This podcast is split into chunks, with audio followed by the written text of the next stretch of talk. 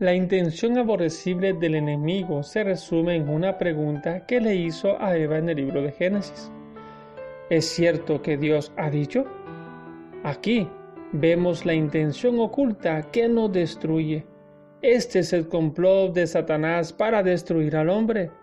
Hoy, Satanás sigue inyectando pensamientos continuamente para separar nuestros sentimientos de Dios y amortecer nuestro espíritu. Cuando escuchamos estas mentiras de Satanás, nuestra función es anulada. Pero podemos decirle, no, no vas a anular mi función en el cuerpo. Declaremos la palabra del testimonio. El Señor te ha vencido en la cruz. Tu posición es en el lago de fuego. Jesús es el Señor. Así, las máscaras caen y el enemigo no tendrá lugar en nosotros. Bienvenidos a nuestro episodio de la semana, la segunda parte acerca del complot de Satanás. Este es un complot de Satanás para destruir al hombre. ¿Sabe qué pasó después de esto? Bueno, esta es la caída del hombre. El hombre eh, pues cayó del amor de Dios, de la presencia de Dios,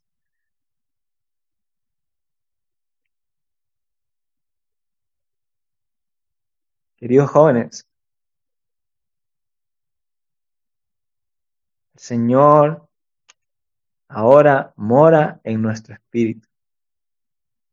Y Él, su intención es contrarrestar esto.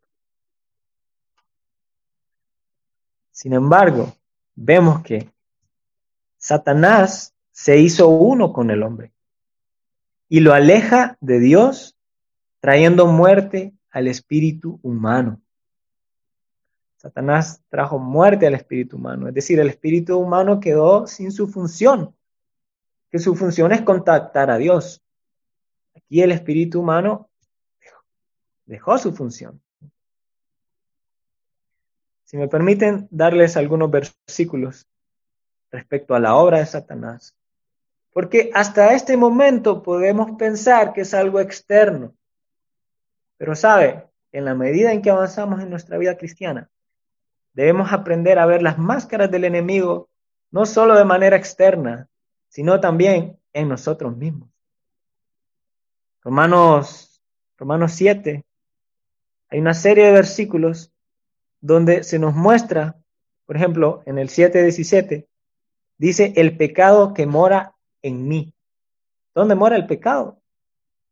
¿Dónde mora el pecado? El pecado, el pecado mora en mí. En mi carne no mora el bien, porque el querer el bien está en mí, pero no el hacerlo. Así que yo queriendo hacer el bien, hallo esta ley, que el mal está conmigo.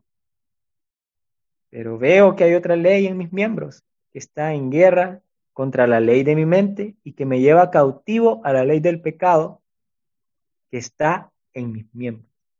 El pecado está en mis miembros.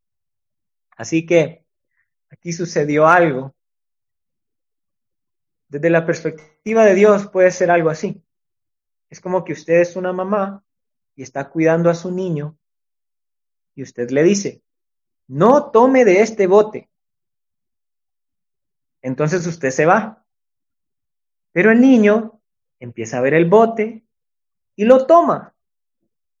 Entonces, hay dos problemas grandes aquí.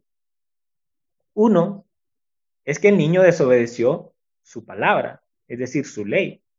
Usted le dio ese mandamiento, el niño lo desobedeció.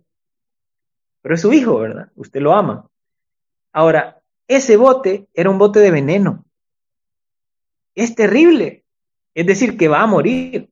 Es un ejemplo bastante trágico, pero es justamente lo que pasó aquí. El hombre no solo desobedeció la ley de Dios, sino que el veneno entró en él y corrompió.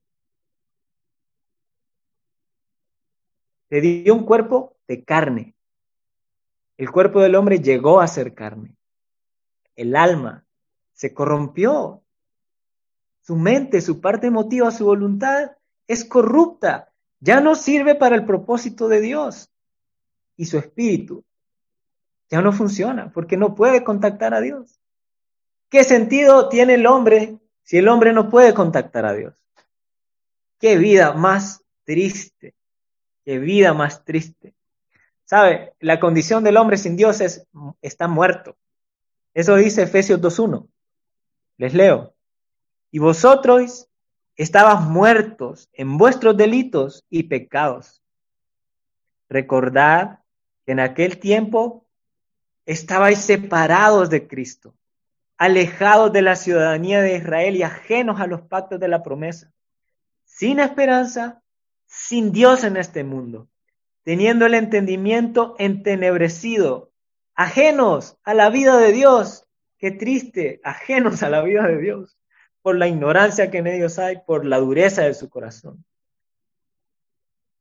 Queridos jóvenes, esta es la condición del hombre que no ha recibido a Dios. Una condición de muerte. Una condición donde su vida no tiene sentido. Podemos ver ahora cuál es la intención aborrecible del enemigo que se resume en una pregunta que le dijo a Eva.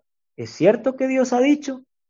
¿Sabe? Yo llegué a aborrecer esta palabra. Es cierto que Dios ha dicho. Es aborrecible, hay una intención oculta que lo destruye a usted, lo destruye y me destruye a mí. Esa es la intención de Satanás. Es el complot para destruir al hombre. Y esto está sucediendo hoy. No crea que esto solo sucedió en Génesis, en el huerto del Edén, y que ahora usted está exento de esto. No, no es así. No es así. Hoy, hoy, Satanás sigue inyectando pensamientos continuamente a través a través de todo ese sistema maligno creado por él mismo para corromper su mente, para separar sus sentimientos de Dios, para amortecer su espíritu. ¿Y sabe qué sucede con un creyente cuando, cuando escucha estas mentiras del Satanás? Su función en el cuerpo es anulada. Así que hay una intención todavía más aborrecible, es de que usted no funcione, de anular su función en el cuerpo, ¿No es esto aborrecible? ¿Sabe? Cuando yo veo, cuando yo veo que Satanás se presenta, yo digo, no, no vas a anular mi función en el cuerpo. Y entonces declaro la palabra del testimonio. El Señor te ha vencido en la cruz. Tú no tienes nada conmigo. Tu posición es en el lago de fuego. Jesús es el Señor. ¿Sabe que tenemos que aprenderle a predicar a Satanás? Predíquele la Biblia. Predíquele la palabra.